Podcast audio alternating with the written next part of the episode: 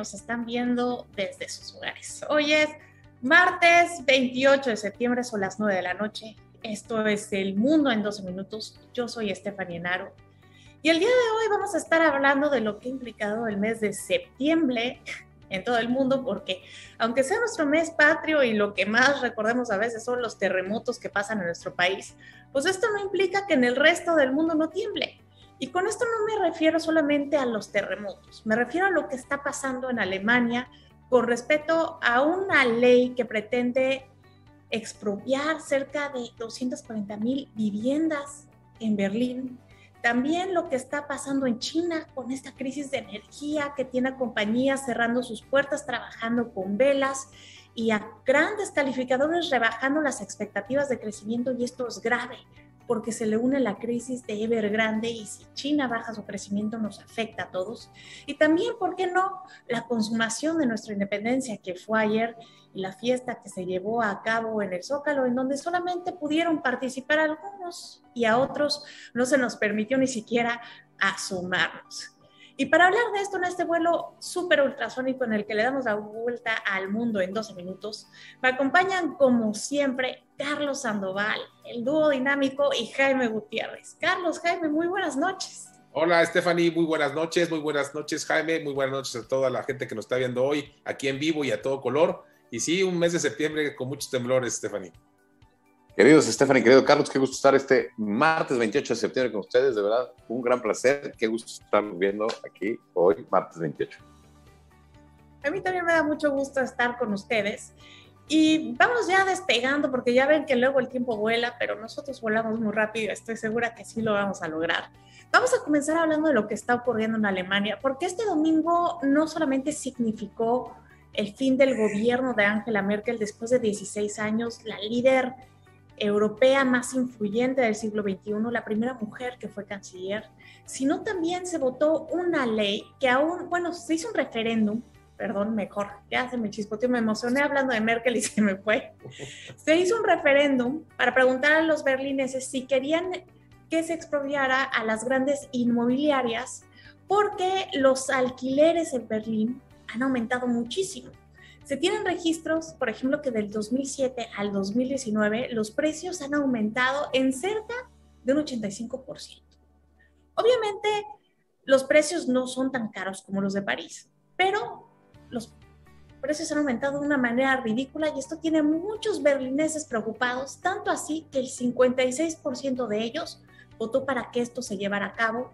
Y ahora que los socialdemócratas están en el poder, muchos alcaldes que han sido elegidos también este domingo han dicho que sí van a hacer todo lo que está en su poder para cumplir con esa promesa. Y creo que esto va a ser un asunto que haga temblar al mundo porque estamos hablando de que el Estado va a expropiar propiedad privada y esto va a generar muchísimas controversias, muchísima turbulencia social en un país que se ha mantenido tan estable en los últimos años como Alemania, Carlos. Y yo creo que este es un riesgo importantísimo porque lo que pasa en Europa, lo que pasa en Alemania afecta al resto de Europa. Sí, Stephanie, totalmente. Yo creo que este es, un, eh, es una medida que se está tomando realmente pues sorprendente, ¿no? Sorprendente y sobre todo en Alemania sobre todo en este momento de cambio del mando de Angela Merkel, como tú dices, hay que reconocerle que es la gran líder de, Europa, una de las líderes más importantes en, nuestros tiempos, en los tiempos modernos, en nuestra historia, en lo que hemos vivido nosotros.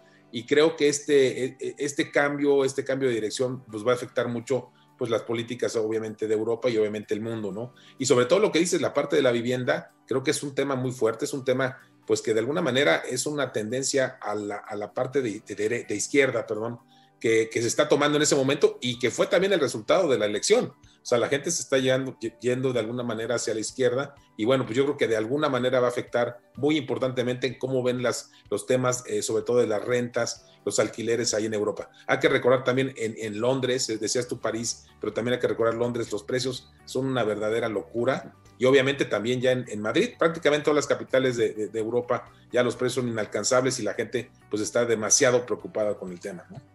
Y ahora, Jaime, que estamos viviendo una especie de no sé, que está reviviendo de alguna manera, por lo menos en el discurso de algunos, la lucha de clases, ¿no? Aquí en América Latina decimos que somos como un museo político de todo lo que ya pasó en Europa. ¿Crees que esto que está ocurriendo en Alemania con esta expropiación de cerca de 240 mil viviendas pueda revivir esa lucha de clases? Pues mira, yo, creo que sí, Stephanie. Fíjate que curiosamente en febrero del 2018 tuve oportunidad de ir a Alemania porque eh, me invitaron por el tema de Prospera y, y, me llamó mucho la atención, uno, que Alemania tuviera un programa Prospera para migrantes, o sea, para ayudarle a los migrantes. Entonces, eso te habla que ya tenían, acuérdate que cuando Angela Merkel toma posesión, venían de una crisis tremenda por la unificación, lo que eso había costado, y bueno, pues Angela Merkel lo revirtió, había 5 millones de pobres en Alemania, eh, de pobreza, le dio la vuelta, se convirtió, como tú dices, en la primera mujer eh, en ser canciller alemana y darle la vuelta. Y Angela Merkel, contrario a, las creencias de su partido, se deslinda de su partido y empieza a apoyar el tema de migración. Me llama la atención lo que estás diciendo, Stephanie, porque eh, sí yo creo que este tema, a final de cuentas, va a ser conciencia. Ahora, el riesgo es muy alto. Si tú sabes que te van a expropiar, ¿quién como empresario va a querer invertir? Entonces, esto puede ser un sisma que marque y que nos haga eh, alertarnos en todo el mundo de que tenemos que hacer conciencia de esta división, de esta división de clases de la que tú estás diciendo. Y sobre todo va a ser agarrado en el discurso de algunos, porque ¿por qué en Alemania se agarran y expropian si está bien visto y por qué en América Latina no? Si de por sí ya ha habido demasiadas eh, contradicciones, por ejemplo, eh, vi ¿no? en el debate público, sobre todo en redes sociales, están diciendo, ¿por qué si en América Latina se quieren reelegir está mal y si en Europa o en Canadá lo hacen, pues entonces sí no hay problema? La diferencia es que allá sí funciona la división de poderes y, y el hecho de que se expropie la, la propiedad privada de las empresas, pues yo creo que es un ataque directo a un sector para ganar apoyo de, apoyo popular y podríamos estar hablando de una nueva oleada populista en Europa y esto sería peligrosísimo siendo Alemania, porque Alemania es el poder económico de Europa. Si Alemania se hunde, se hunde la Unión Europea y si se hunde la Unión Europea, Alemania no va a estar en paz y hay muchas teorías geopolíticas que dicen que el tercer conflicto mundial se pondría iniciar en Alemania y esto es un foco rojo. Ahora estamos hablando aquí de una crisis y China, que ya muchos decíamos que es la potencia mundial, que ya rebasó a Estados Unidos, que tiene una economía que está imparable, hoy está enfrentando una crisis que la ataca por dos flancos. Primero, por la crisis de Evergrande, que es el desarrollo inmobiliario más grande y que tiene problemas de liquidez y esto ha hecho que varias calificadoras le rebajen la expectativa de crecimiento, pero ahora también está la crisis energética porque no tienen el suficiente carbón para seguir andando, eh, generando electricidad.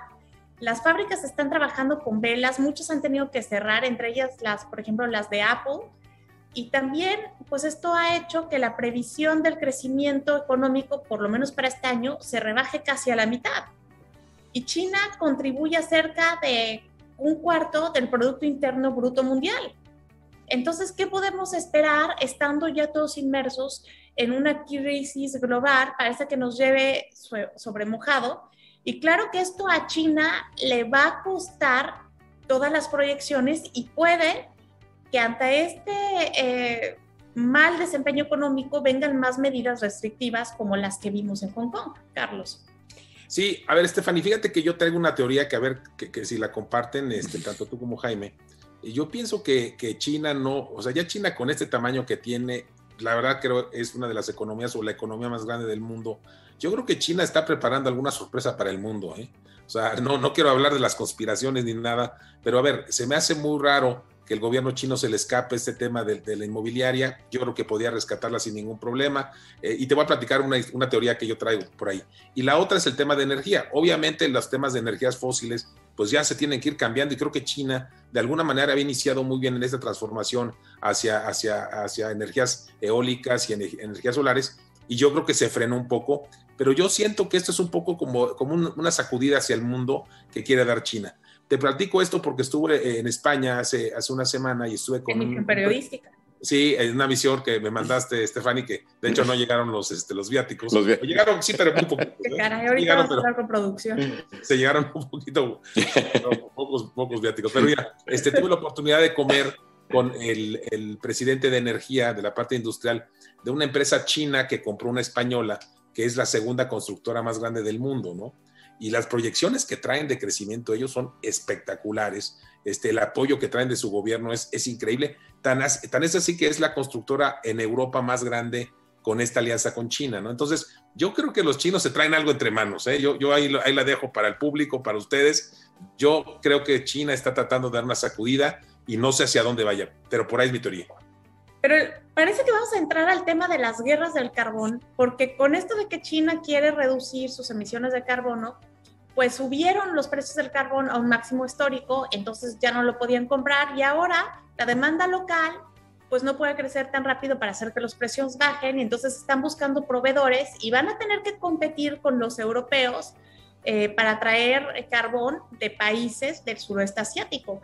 Entonces estamos hablando de una competencia que se va a poner bastante dura entre los países desarrollados por este recurso natural que es tan vital para producir energía, Jaime. Y yo creo que estamos viendo uno de los mayores riesgos geopolíticos, por lo menos de este año. Pues sí, fíjate que este tema de las guerras comerciales y de esta jugada, y yo compro la idea de Carlos, eh, de esta forma de hacer eh, temblar a la economía. Creo que lo estamos viendo y lo vamos a vivir en los próximos eh, semanas, meses y años. Pero a ver, ¿ustedes creen realmente que algo pueda frenar la crisis de China? ¿Se compara lo que está pasando con Evergrande con el momento de Lehman Brothers de Estados Unidos que desencadenó la crisis financiera del 2008 y ahora esta crisis energética? Y si nos vamos un poquito más para allá, pues los británicos no tienen ni gasolina, ¿no? Después del Brexit. Es que parece que el mundo está al revés. Oye, nada más un comentario porque se cortó ahorita Jaime, pero oye, Boris Johnson me llamó la atención que luego, luego salió a decir, oigan, esto no tiene nada que ver con el Brexit, ¿eh? Para que no se le aventaran políticamente. pero obviamente que, es lógico que fue por eso, ¿no? Es una locura. Pues claro, se, se quedaron sin choferes. Exacto, claro. Y obviamente ya luego, luego aumentaron este, las visas que iban a dar de trabajo temporal por tres meses. Se dieron cuenta que sí necesitan migrantes después de todo. Y esta es una lección que se está llevando toda Europa y que a ver cómo juegan sus cartas con la crisis que ahorita se está produciendo por lo que está pasando en Afganistán, por Siria, que no para, y ahora pues con toda esta crisis que tenemos del otro lado del mundo con los, con los haitianos. Hay que tomar notas de lo que está pasando y ver si China realmente va a poder eh, rebasar las expectativas de crecimiento porque ya se le están rebajando la mitad y eso me preocupa. Y claro que a pesar de que pensemos que Estados Unidos y China pues no tienen mucho que ver, su economía está entrelazada. Y eso es lo que hace este momento diferente al de la Guerra Fría. Entonces, de alguna manera, si algo le pasa a China, también le va a pegar a Estados Unidos. Así es. Es correcto, es correcto. Y además este, hay, hay que entender que también, eh, y tomando en cuenta, Carlos, lo que está diciendo, es que eh, el gobierno china, chino tiene que ver todo en todas las empresas chinas. O sea, tiene una participación muy importante en esto y por eso no hay, no casualidades en estos temas. No, no hay casualidades. Tampoco hay casualidades en que ayer fue el día de la consumación de nuestra independencia.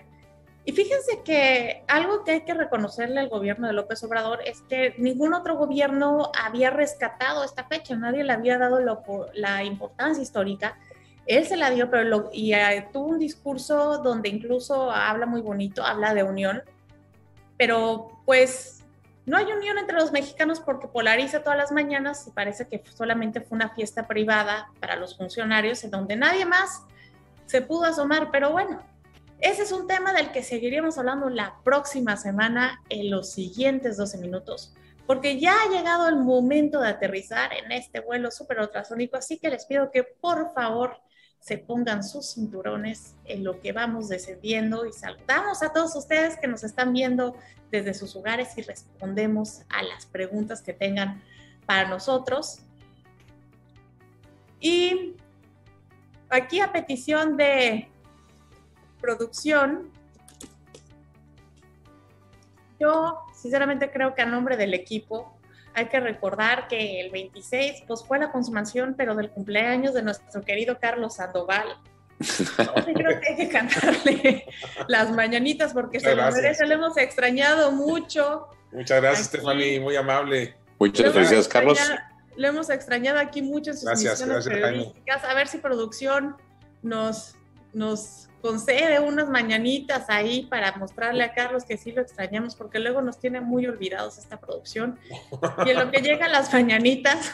Así es. Vamos a mandarle saludos a Enrique Mendiosa Villeda desde San Luis Potosí. Enrique, muchas gracias por estarnos viendo. A Laura Michúa, también a Gerardo Martínez, a Mónica Yuri, a Lalo Cervantes Valerio, Miguel González, Ofi Valruz, Ricardo Ansúrez y también a Juan Carlos Espejel.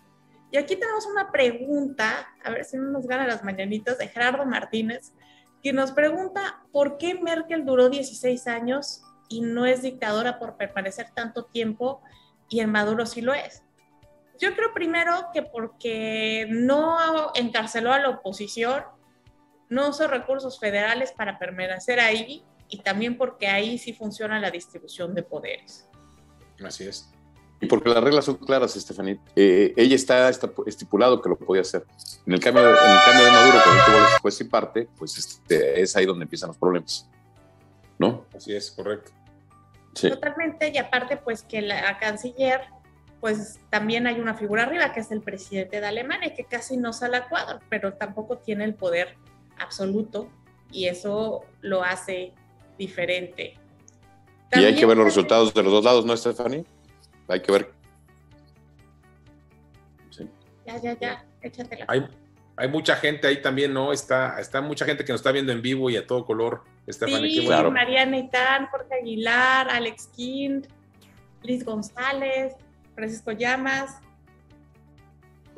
Oye, Stephanie, y ya que vienen por ahí esas mañanitas, este, también en producción, un abrazo a Miguel, que también fue su cumpleaños. También cumpleaños de Miguel. También fue la consumación de su cumpleaños. El mismo día. Oye, ya le, entregaron su, este, ya su pasaporte español y ya y también cumplió mm. años, qué bárbaro. Dos tiros en el mismo día, muy buenos. Qué bueno, felicidades Miguel también.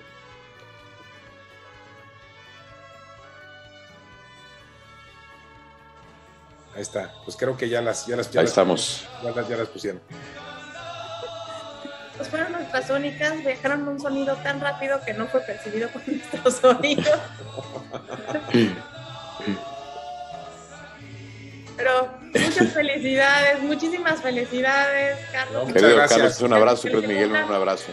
Muchísimos más. Y la última pregunta antes de que nos vayamos, porque ya estamos a punto de aterrizar, nos preguntan qué opinamos de las protestas de las feministas el día de hoy por el aborto y bueno, yo creo que es un tema eh, bastante complejo, ¿no? No solamente fueron las protestas, las manifestaciones aquí en México, fue un tema a nivel global, porque hoy también en Chile se aprobó la despenalización del aborto para las 14, hasta las 14 semanas de embarazo.